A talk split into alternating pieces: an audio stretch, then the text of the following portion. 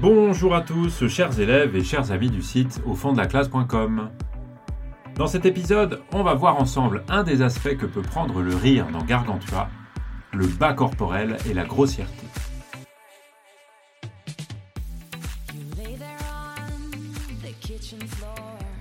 Quelques années après la parution de Gargantua de Rabelais, un poète de la Pléiade, Du Bellay, que vous connaissez sans doute, écrit un livre qui s'appelle La défense et illustration de la langue française. Et dans ce livre, il évoque François Rabelais, et il évoque Rabelais en le nommant celui qui fait renaître Aristophane. Et placer ainsi Rabelais dans la lignée d'Aristophane, c'est faire de Rabelais le modèle français de l'auteur comique. En effet, Aristophane, c'est l'emblème de la comédie, c'est un auteur de théâtre grec, de pièces de théâtre comique, euh, qui euh, faisait jouer ses pièces à Athènes au 5e siècle avant Jésus-Christ, et il était particulièrement connu pour son comique grossier, mais aussi pour sa satire des philosophes comme Socrate euh, ou des hommes politiques de son temps. Et il est clair que un des premiers ressorts comiques, c'est-à-dire ce qui fait rire le spectateur ou plutôt le lecteur dans Gargantua, eh bien, c'est le comique grossier, ce qu'on appelle parfois le bas corporel.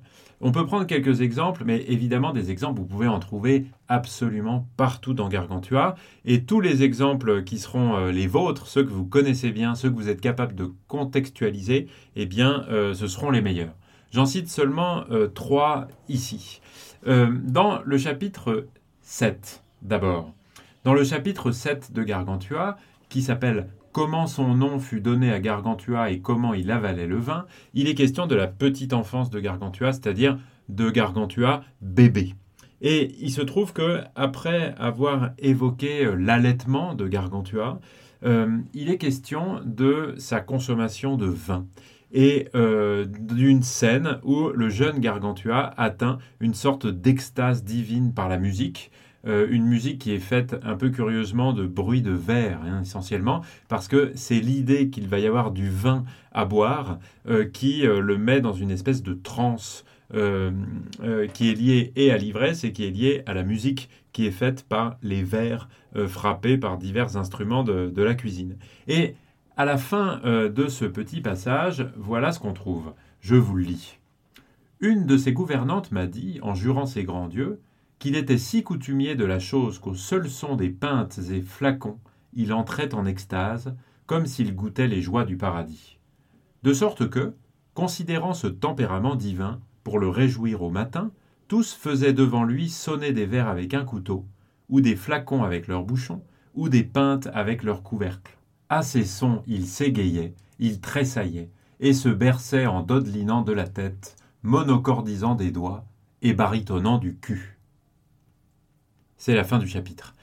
Vous voyez ici donc cette euh, description de l'extase divine par la musique euh, qui euh, prend Gargantua très jeune, hein, puisqu'il a ici l'âge d'un bébé en fait. Et la chute de ce chapitre-là, c'est une chute éminemment scatologique, hein, puisque on nous dit qu'il baritonne du cul. On parle donc de bruits qui sont produits par les fesses de Gargantua, qui sont comparés ici à de la musique avec le verbe baritonner, qui désigne une tessiture d'un chanteur qui est entre la voix la plus aiguë, celle du ténor, et euh, la voix la plus grave, celle de la basse, le baryton. Et le verbe ici baritonner désigne donc une musique, entre guillemets évidemment, qui est produite par, je cite, le cul euh, du jeune Gargantua. On a bien ici un exemple de comique euh, grossier, un comique qui est lié au bas corporel, au scatologique, hein, puisqu'il est question euh, des vents, des gaz, des flatulences du jeune bébé euh, Gargantua. Un autre exemple, beaucoup plus loin dans le livre au chapitre 55, qui s'appelle Comment était le manoir des Télémites? On est donc bien plus loin au moment euh, de la séquence qui porte sur l'abbaye de Thélème. Et on nous dit tout au début du chapitre euh, les phrases suivantes. Au milieu de la cour, il y avait une fontaine magnifique de bel albâtre.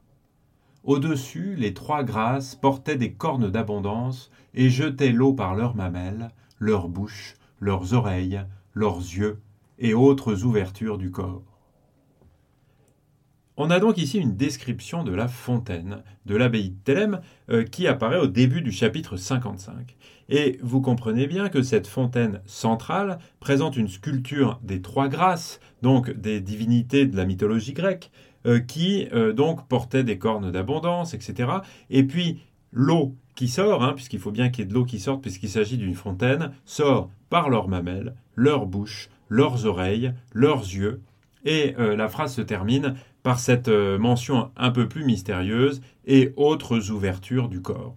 Donc, on sait hein, que le modèle architectural que Rabelais a utilisé ici voilait pudiquement le sexe des grâces, euh, précisément, avec la main en l'occurrence. Et ici, c'est le contraire qu'on nous donne, hein, avec cette expression volontairement un peu mystérieuse qui évoque évidemment euh, le sexe ou les fesses qui pourrait aussi être, en plus de la bouche, euh, des oreilles, des mamelles, des yeux, euh, une ouverture pour cette fontaine.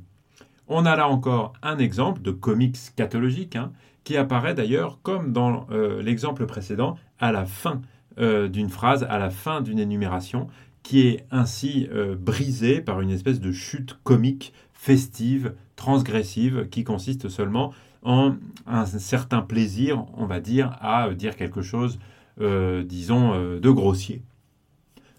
Un dernier exemple, euh, un peu plus tôt, au chapitre 8, dans l'emblème qui orne la livrée de Gargantua, c'est-à-dire ses vêtements.